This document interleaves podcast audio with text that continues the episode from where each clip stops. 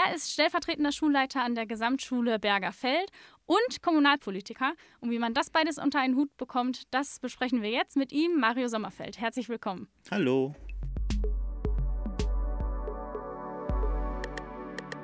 Ja, Herr Sommerfeld, äh, viele im Ruhrgebiet werden Sie kennen, entweder als Lehrer oder aber als Kommunalpolitiker. Ich saß auch mal bei Ihnen auf der Schulbank. Was machen Sie eigentlich lieber? Lehrer sein oder stellvertretender Schulleiter sein oder Politiker? Also ich habe mir den Lehrerberuf ausgewählt, weil ich gerne mit Kindern und Jugendlichen arbeiten wollte. Und ähm, für mich hat es in der Zwischenzeit ein paar Mal die Situation gegeben, wo ich mich entscheiden konnte, mache ich dann vielleicht Berufspolitiker oder bleibe ich Lehrer. Aber wie du siehst, habe ich mich für den Lehrerberuf entschieden. Also das ist meine Hauptprofession, aber die Kommunalpolitik ist für mich auch ein ganz wichtiges Steckenpferd, weil einfach ich meine Stadt weiterentwickeln möchte. Wie versuchen Sie denn dann in Ihrem Hauptberuf, wie Sie gerade gesagt haben, Schülern Politik beizubringen oder das sogar irgendwie schmackhaft zu machen? Ja, ich habe ja den großen Vorteil, als äh, Lehrer für Sozialwissenschaften bin ich ja Mann vom Fach und habe dann auch die Möglichkeit, viele Projekte den Schülerinnen und Schülern vorzustellen, ähm, die ja zu ne, beeinflussen dürfen wir ja nicht, machen wir auch nicht, weil es einfach in der Schule auch neutral ist. Ähm, aber wir haben halt, ich habe halt schon viele Connections, ich habe ein großes Netzwerk, ich habe Leute, mit die, denen ich, die ich kenne und wo man dann doch den ein oder anderen, die eine oder andere Exkursion dann auch machen kann, sodass man dann den Schülerinnen auch mal vor Ort zeigen kann, wie Politik funktioniert, was man außerhalb von Politik noch sich engagieren kann. Und äh, ja, da bin ich auch ganz stolz drauf, dass man das, dass ich beides so ein bisschen unter einen Hut kriege. Ich höre da schon so raus, dass es eigentlich ein Vorteil ist, dass Sie noch Kommunalpolitiker sind. Das sagt der eine vielleicht so, der andere so. Ich sehe es definitiv so, dass es äh, ein Vorteil ist, weil ich doch viele Leute kennenlerne, viele Leute ähm, in verschiedenen Bereichen kennenlerne. Also ob es jetzt im schulischen Bereich sind, ob es da ein Netzwerk ist oder ob es dann auch auf der politischen Seite ist, ähm, ist es doch schon so, dass man die eine oder andere Stelle doch gebrauchen kann, auch mal in einem anderen Zweig. Und was sagt das Kollegium dazu? War das irgendwann mal Thema oder spielt das eigentlich keine Rolle? Ja, es gibt ja durchaus Kommunalpolitiker, die ihre Stellung gerne ausnutzen und dann auch mal ihren Arbeitsplatz verlassen. Ich versuche das so gering wie möglich zu halten, um eben den Kollegen dann an der Stelle auch keine zusätzliche Arbeit aufzubürden. Also ne, es gibt Zeiten, da muss ich dann auch mal Kommunalpolitik machen. Ne? Vom Gesetz her ist es so, dass der Arbeitgeber mich dann auch freistellen muss wenn ich einen politischen Termin habe. Aber man versucht das natürlich so gering wie möglich zu halten, um eben auch die Schule zu bedienen. Kommen wir nochmal zurück zum Unterricht. Ähm, es ist vielleicht ein Vorteil, Kommunalpolitiker zu sein. Haben Sie denn auch generell, abgesehen von Ihrem zweiten Beruf, praktisch ein Geheimrezept beim Unterrichten? Und wenn ja, würden Sie uns das auch verraten? Ja, das ist natürlich schwer zu sagen. Ne? Du hast selber meinen Unterricht miterlebt.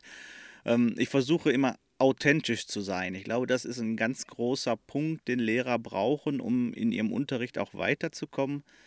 Ähm, ich verstelle mich dann nicht. Ähm, ich sage auch mal deutlich an den Stellen, wo ich der Meinung bin, dass ich meine Meinung sagen darf, auch deutlich meine Meinung. Sie geht dann auch meistens auch mal in eine Richtung, die nicht immer, nicht immer ganz neutral ist. Aber ähm, ich glaube, meine Schüler wissen, wie sie mit mir umzugehen haben in welche Richtung sie auch mit mir reden dürfen. Und ganz wichtig ist, es gibt keine falsche Meinung, auch im Unterricht nicht, egal ob sie mit meiner übereinstimmt oder nicht. Ich lasse die Schüler ihre Meinung haben und das muss man auch, weil es müssen mündige Bürger hinterher aus der Schule gehen, die ihre Meinung in der Welt vertreten dürfen. Haben Sie da noch ein Beispiel, wenn Sie sagen, manchmal lassen Sie noch so ein bisschen Meinung oder nennen wir es Haltung einfließen? Der Unterricht in der Sozialwissenschaft äh, ist ja auch geprägt durch Urteilsbildung. Und ähm, an vielen Stellen fragen die Schüler mich dann, wie ich denn zu diesen Dingen stehe. Und dann sage ich ihnen natürlich auch bei den Dingen, ne, politische Haltung, wo ich meine Vorteile sehe, beziehungsweise in welche Richtung ich tendiere, sodass ich da auch dann nicht immer ganz wertneutral bin, aber ich werde ja auch danach gefragt. Als Lehrer haben Sie ja ganz oft Kontakt zu jungen Menschen, also täglich, es ist ja Ihr Beruf. Haben Sie das Gefühl, dass junge Menschen sich wirklich für Politik interessieren oder sind die eher Politik verdrossen? Also es kommt drauf an. Also ne, wenn wir jetzt mal sagen, die 5er, 6er, 7er Jahrgänge, die haben noch ganz andere Interessen. Also ich glaube, da ist es auch noch zu weit weg, wenn man sich die große Welt der Politik mal anschaut. Ich glaube, man kann von 10, 11, 12, 13-Jährigen auch noch nicht verlangen, dass sich alle dafür für Politik interessieren. Aber es kommt darauf an, wie das Elternhaus sich auch mit Politik beschäftigt. Also wenn, wenn in dem Elternhaus viel über Politik geredet wird, dann haben wir auch häufiger, dass Jugendliche sich schon sehr früh für Politik interessieren, aber meistens ähm, nicht. Aber je älter sie werden, umso größer ist das Interesse, weil man natürlich auch durch die Schule ein bisschen dahin sensibilisiert wird, dass äh, doch die eigene Meinung und auch die Politik an der einen oder anderen Stelle doch wichtig sind. Also dann frage ich zum Beispiel immer, ne, informiert ihr euch, wie informiert ihr euch, holt ihr euch eine zweite Meinung ein, äh, glaubt ihr immer alles das, was da steht, weil die meisten Jugendlichen sich ja im Internet mittlerweile äh, ihre politische Bildung holen. Ähm, Instagram spielt da eine ganz große Rolle bei den Jugendlichen und da versucht man sie auch so ein bisschen zu kitzeln. Wie ist denn das in den letzten Jahren? Hat sich das verändert? Also ist es durch Instagram zum Beispiel besser oder schlechter geworden? Haben Sie da in Ihrer Laufbahn schon mal eine Veränderung erlebt oder waren Jugendliche schon immer gleich interessiert oder eben nicht interessiert? Nee, also gleich, also man kann da nicht von gleichwertig sprechen. Also es kommt ja auch auf den Typ an. Also es gibt Kurse, da habe ich ganz viele Leute, ne, so wie in eurem Kurs, da waren ganz viele Leute, die sich für Politik interessiert hatten. Aber es gibt auch Kurse, da interessieren sich nur wenige für Politik. Also das, das kann man überhaupt nicht miteinander vergleichen. Ähm, ich glaube, durch diese Fridays for Future Bewegung sind Jugendliche auch noch mal viel aufmerksamer, viel, viel äh, sensibler geworden dafür, dass man auch äh, auf die Straße gehen kann, seine Meinung vertreten kann und auch für seine Meinung einstehen muss. Jetzt sind wir ja weder Lehrer noch Politiker, wir, die da draußen den Podcast hören. Sie sind beides. Jetzt geben Sie uns doch mal einen Tipp. Wie kann man Jugendliche politikbegeisterter machen? Ja, ich habe angefangen zu gucken, was habe ich vor Ort. Also ich habe meine Stadt mir betrachtet und geguckt, ja, was kann ich in meiner Stadt besser machen? Und dann habe ich mir einen Verein gesucht oder eine Partei gesucht, wo eben ich der Meinung war, mit dieser Partei zusammen meine Stadt zu verbessern. Man muss nicht immer direkt in eine Partei eintreten. Es gibt andere Organisationen, die sich für äh, Amnesty International für Menschenrechte einsetzen, Greenpeace, die sich für den Umweltschutz einsetzen, Peter, die sich für den Tierschutz einsetzen. Also da gibt es ganz viele, und wenn es die kleine Bürgerinitiative von nebenan ist, die sich um die Mülltonnen kümmern. Also von da aus kann man ja mal gucken, ja, Fußballplätze sind im Moment auch, ne, dass es da Petitionen gibt, Fußballplätze umzubauen. Das sind ja auch Sachen, die einen selber betreffen können. Und wenn man da erstmal anfängt und sich dann weiter steigert, dann kommt man irgendwann an den Punkt, dass man sich vielleicht doch in der großen Politik wiederfindet. Und in der Schule machen die da, was politische Bildung angeht, schon alles richtig? Ähm, oder sehen Sie da noch Verbesserungsbedarf? Das ist natürlich schwer, ne? Wenn man als Landesbediensteter darf man natürlich nicht immer. Ja, aber Sie können uns ja einen Tipp geben. Also Sie müssen ja jetzt nicht äh, krasse Kritik äußern, aber Nein. vielleicht äh, Luft nach oben ist ja immer. Also Kritik äußern in dem Sinne geht es ja auch nicht, weil jeder in der Oberstufe mal irgendwann das Fach so wie belegt haben muss. Also da haben sie schon vieles richtig gemacht. Ja, ob man das als Zusatzkurs macht oder als Grundkurs, als Leistungskurs. Also jeder, der das Abitur zumindest erwirbt, hat die Verpflichtung in der, in der Oberstufe so wie zu machen. Ähm, in der Sek 1 sieht das etwas anders aus. Ne? Da gibt es an den Gymnasien gibt's die, das Fach Politik wirklich, aber ähm, an den Gesamtschulen zum Beispiel, da gibt es Gesellschaftslehre, das ist so ein, eine Mischung von Erdkunde, Geschichte und Politik. Da kommt die politische Bildung an einigen Stellen zu kurz. Sie haben ja in der Gesamtschule Bumitte, wo Sie vorher gearbeitet haben, in Gelsenkirchen auch immer die Juniorwahl veranstaltet. Das war ja eine Möglichkeit für Jugendliche, sich schon mal politisch zu engagieren oder das zumindest als Planspiel mal durchzuführen. Wollen Sie uns da kurz was zu erzählen, wie das so abgelaufen ist? Ja, die Juniorwahl ist eine Geschichte eines Berliner Vereins, die die Juniorwahl bundesweit durchführen. Es sind über viereinhalbtausend Schulen, die an dieser Juniorwahl teilnehmen. Und die läuft quasi ab wie eine richtige Wahl. Ne? Also wir verteilen dann in der Schule Wahlbenachrichtigungen. Ich habe angefangen 2013 nur mit der Oberstufe und bin jetzt am Ende dann auch wirklich mit den Jahrgängen 8, 9 und 10. Das heißt, es waren knapp 800 Schüler, die an dieser Wahl teilgenommen haben. Die kriegen dann von im Vorhinein eine Wahlbenachrichtigung, dass sie dann und dann wählen dürfen in dem Wahllokal, das wir alles festgelegt haben. Ich habe das dann mit meinen Schülern vorbereitet. Und dann haben wir eine Woche Wahl durchgeführt. Wirklich mit dem Original-Stimmzettel, natürlich etwas kleiner kopiert, damit man die nicht irgendwie am Sonntag dann in die Urne wirft. Aber da waren alle Kandidaten des Wahlkreises drauf. Die Jugendlichen haben gewählt. Wir haben es hinterher ausgezählt. Wir mussten das Ergebnis dann nach Berlin übersenden. Und dann sonntags um 18 Uhr, wenn die richtige Wahl vorbei ist, konnte man sich auf der Internetseite der Juniorwahl dann quasi das Ergebnis angucken, wie die Jugendlichen gewählt hätten. Das heißt, es war eine Wahl, die parallel zur richtigen Wahl stattfand. Da konnte man praktisch Wählen schon mal üben. Genau.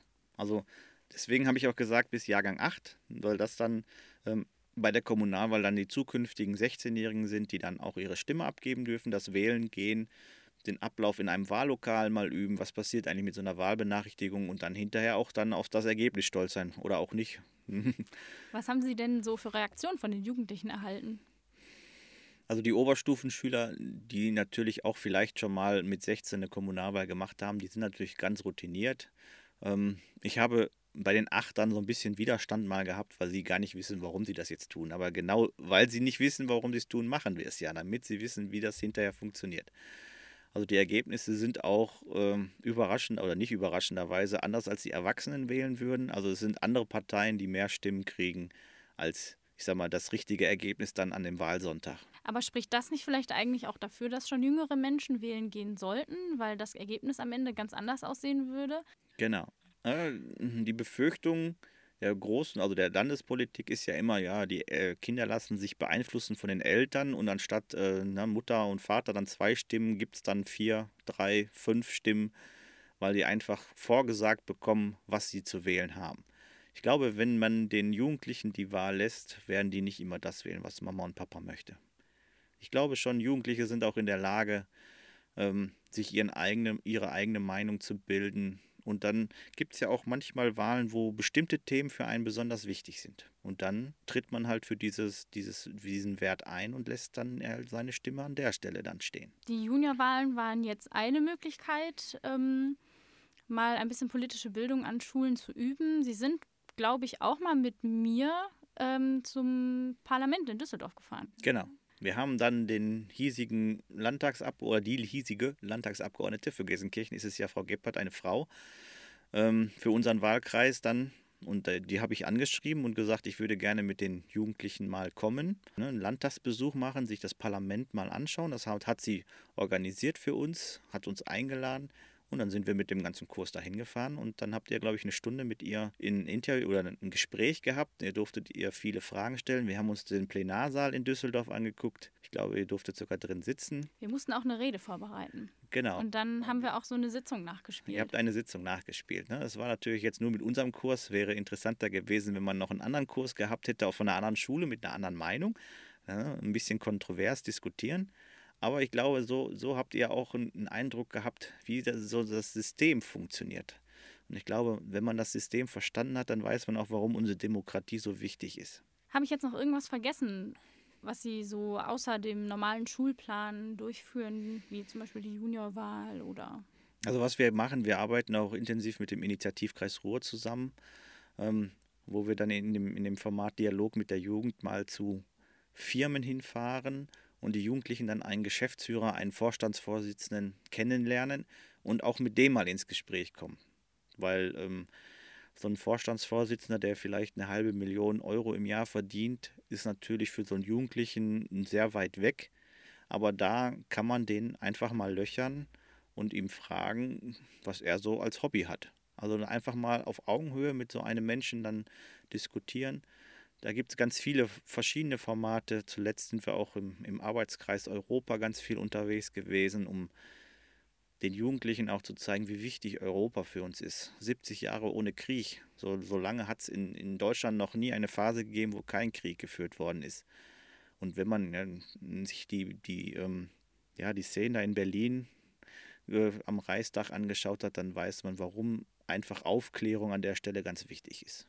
Findet Aufklärung eigentlich nur in der Schule statt? Ich glaube, ganz viel sind auch Familien dafür verantwortlich. Weil wenn die Familien miteinander sprechen, kommunizieren, sich austauschen über bestimmte Dinge, die in, auch auf dem Weg nach Hause passiert sind, dann kriegen alle Menschen auch, werden sensibel für bestimmte Themen. Also ich glaube, nur Schule kann dafür nicht verantwortlich sein. Da gibt es auch andere Orte. Ähm, Schule trägt seinen Teil dazu bei.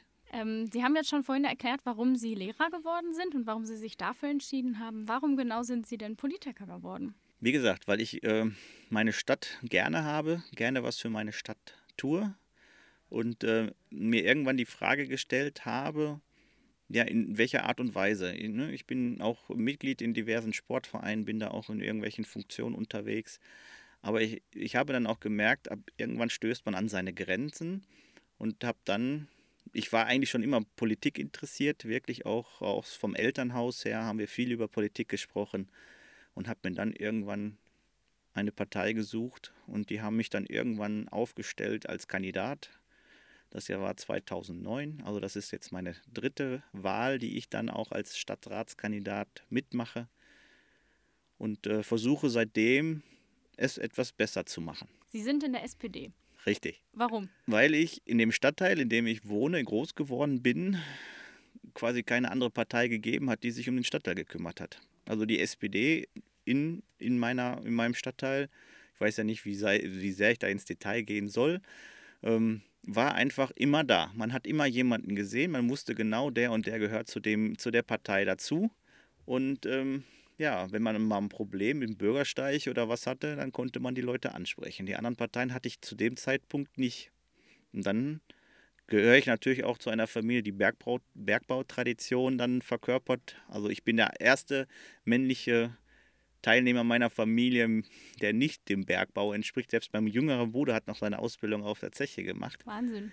Also von da aus war natürlich die Sozialdemokratie für uns immer schon sehr nah. Und warum Kommunalpolitik? Ja, weil das die kleinste unterste Ebene ist. Also, ne, um auch eventuell hinterher Landespolitik oder Bundespolitik zu machen, muss man Kommunalpolitik machen. Also, also niemand wird aufgestellt für den Bundestag, wenn er nicht vorher äh, schon mal irgendwo gezeigt hat, dass er es könnte. Und äh, ja, aber Kommunalpolitik, weil das ist die Stadt, die ist greifbar, sie ist, ne, das ist das, in der ich wohne. Und deswegen ist für mich die Kommunalpolitik ein ganz wichtiger Teil meines Lebens geworden. Ja, das wollte ich jetzt auch eigentlich fragen, was das Besondere an der Kommunalpolitik ist, weil meistens schaut man ja nur auf die Landes- oder Bundespolitik, aber warum ist gerade Kommunalpolitik wichtig? Ja, hm, meiner Nachbarin kann ich helfen, wenn sie Probleme hat, mit dem Rollator über die Straße zu gehen, weil der Bürgersteig kaputt ist. Dann kann ich ihr helfen, dass der Bürgersteig gemacht wird, sodass sie oder auch ne, die Leute mit Kinderwagen oder mit sonstigen Wägelchen, Kinder mit Laufrädern, das ist halt sehr greifbar. Ne? So, so eine Landes- oder Bundesgesetzgebung ist sehr schwere Kost. Das dauert sehr lange. Das verstehen viele auch nicht, weil sie die Hintergründe auch nicht haben. Aber Kommunalpolitik, da stehst du immer in der Straße, die Leute wissen, wo sie anklingeln können, wo sie anrufen können. Und das finde ich so gut. Der Kontakt zum Menschen ist einfach viel intensiver als, als Bundes- oder Landespolitiker. Kommen wir nochmal zu den Jugendlichen zurück. Ähm, Jugendliche sind vielleicht ja auch oft, das ist jetzt eine These von mir, vielleicht ja auch oft Politik verdrossen, weil sie in der Politik nicht so wahrgenommen werden. Haben Sie eine Idee, vielleicht auch wirklich im kommunalen Bereich, vielleicht auch in Ihrem Stadtteil, was man da anders oder besser machen könnte? Hm. Politik hat meistens das Problem, dass sie Politik für Wählergruppen machen.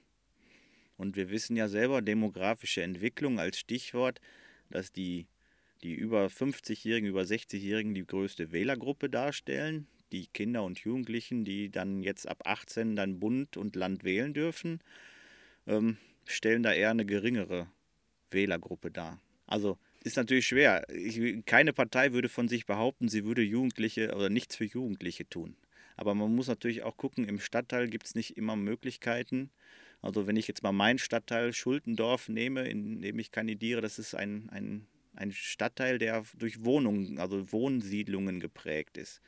Ja, da gibt es einen Aldi, einen Bäcker, einen Friseur. Ja, aber trotzdem gibt es ja da vielleicht auch die ein oder anderen Jugendlichen, äh, die dann nach der Schule manchmal nicht wissen, was sie mit sich anzufangen ähm, haben. Haben Sie da eine Idee, was man, weiß ich nicht, ne, soll man da eine Skaterrampe hinbauen oder einen Tischtennisplatz oder? Also wir haben ja in Gladbeck, aus der, ich, aus der Stadt, aus der ich komme, ähm, verschiedene Jugendtreffs also ganz um das Stadtteil, äh, um die Stadt verteilt, viele Jugendtreffs, wo Sozialarbeiter auch sich nachmittags um die Jugendlichen kümmern, wo sie einen Anlaufpunkt haben. Ähm, das ist aber auch, wenn man so 15, 16, 17 ist, vielleicht auch nicht mehr so ganz so cool oder ne, man hat andere Interessen. Und äh, ja, wir haben auch einen Skaterpark irgendwann vor fünf oder sechs Jahren gebaut in Gladbeck, sodass da auch, wir versuchen halt jeder, jeden Sportplatz, den wir umbauen, um, äh, in ein multifunktionales Bewegungsareal umzubauen, um eben nicht nur einen Fußballplatz zu haben, sondern eventuell dann noch einen Sportplatz, äh, einen Spielplatz dabei, äh, eine Liegewiese, also so, dass man verschiedene Sachen machen kann. Also dass, dass man heute Fußballplätze baut, wo nur noch Fußball gespielt wird, ich glaube, das ist out. Also man versucht schon. Natürlich haben wir das Problem, ne, wir haben große Ankerzentren in, im Ruhrgebiet, die natürlich über eine große Einkaufsmeile verfügen. Ne. Das Zentro ist so, so ein Magnet, die Dortmunder Innenstadt vielleicht. Ähm, da sind die In Innenstädte kleinerer Ruhrgebietstädte nicht mehr so ganz so attraktiv für die Jugendlichen. Es gibt wenig Kinos, die sind auch zentriert in bestimmten Städten. Ähm, wenig Diskos. Auch die Busverbindungen sind schwer, wenn man nachts um zwei mit dem Bus nach Hause fahren möchte.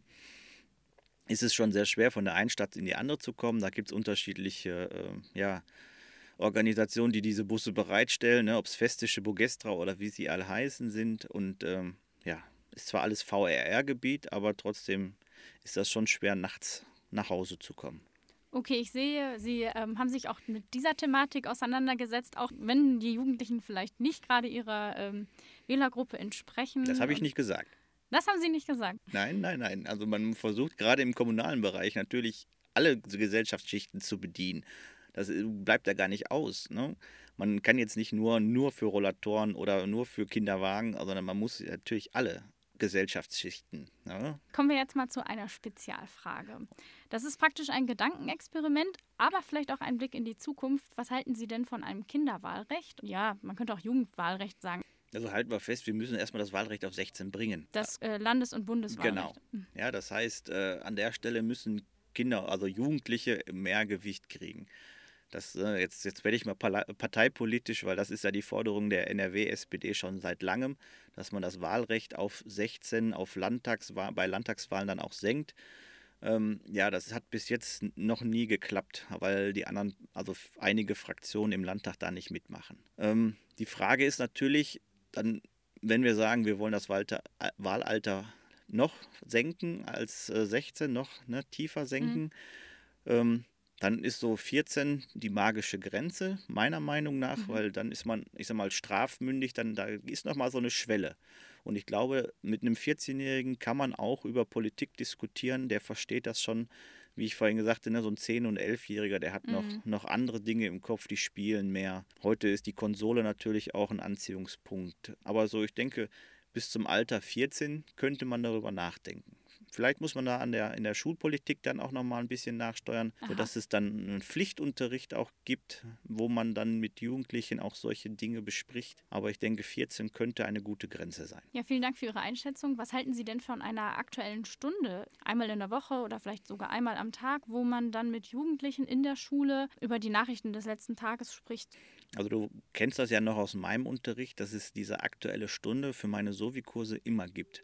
Also jeder, jeder hat die Möglichkeit, einmal in der Woche, in der Doppelstunde ein Thema anzusprechen, was ihm besonders am Herzen liegt und was nichts mit dem Unterrichtsthema zu tun hat. Ich denke, ähm, auch das kann man, weil Jugendliche heute weniger Tagesschau gucken oder weniger Zeitungen lesen, verbinden, weil es gibt auch Themen, die Jugendliche interessieren, die sie vielleicht auch nicht so durchdenken und durch verstehen. Eine aktuelle Stunde ist immer aus meiner Sicht eine, eine ganz lohnenswerte Investition. Ja, Sie haben das eingeführt. Sollte das Pflicht werden? Ich habe es für meinen Unterricht eingeführt, ne? nicht allgemein. Ich fände es schön, ja. Haben Sie noch eine Frage oder irgendwas, was Sie loswerden möchten? Vielleicht an die Jugendlichen da draußen? Also steckt den Kopf nicht in den Sand. Es, auch wenn ihr das Gefühl habt, dass es viele Leute gibt, die euch nicht zuhören, werdet ihr doch gehört. Gerade die Fridays for Future Bewegung hat gezeigt, wenn ihr euch in, in einer Sache auch mal einig seid und ihr ähm, auch dafür kämpft, weil ne, dieses Freitags nicht zur Schule gehen und dafür auf die Straße hat ja in der Erwachsenenwelt doch große, für große Diskussionen gesorgt. Ne? Ob das jetzt äh, Schulschwänzen ist oder nicht.